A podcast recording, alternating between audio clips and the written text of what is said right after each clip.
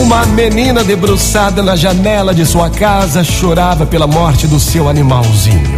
Era um animalzinho fofo de estimação. Com muita tristeza, observava o jardineiro enterrar o amiguinho de tantas brincadeiras. O avô, que observava, aproximou-se, deu-lhe um abraço e chamou-lhe a atenção para uma outra realidade. Pegou-lhe a mão e a conduziu para outra janela. Abriu as cortinas, mostrou-lhe um jardim florido e disse a ela: Olha, olha isso.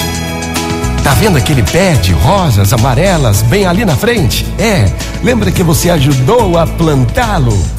Era apenas um pequeno galho cheio de espinhos e hoje, veja só, como está lindo, florindo. A menina então enxugou as suas lágrimas que ainda corriam e abriu um largo sorriso, mostrando as abelhas que pousavam sobre as flores e as borboletas que faziam festa entre as rosas que enfeitavam o jardim. O avô, todo satisfeito por tê-la ajudado a superar aquele momento difícil, então falou: Ó, oh, preste atenção, meu amor.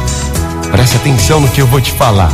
A vida nos oferece sempre várias janelas, várias. Quando a paisagem de uma delas nos causa tristeza sem que possamos alterar o quadro, voltamos-nos para outra e certamente nos deparamos com uma paisagem diferente.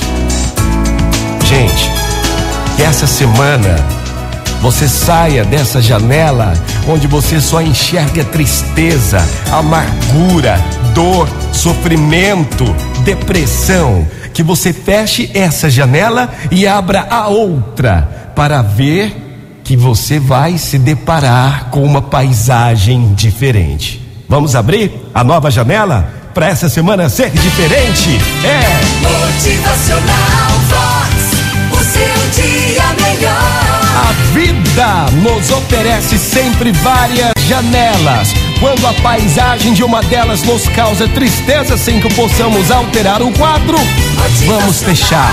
É, feche. É sorriso no rosto, é alegria, é.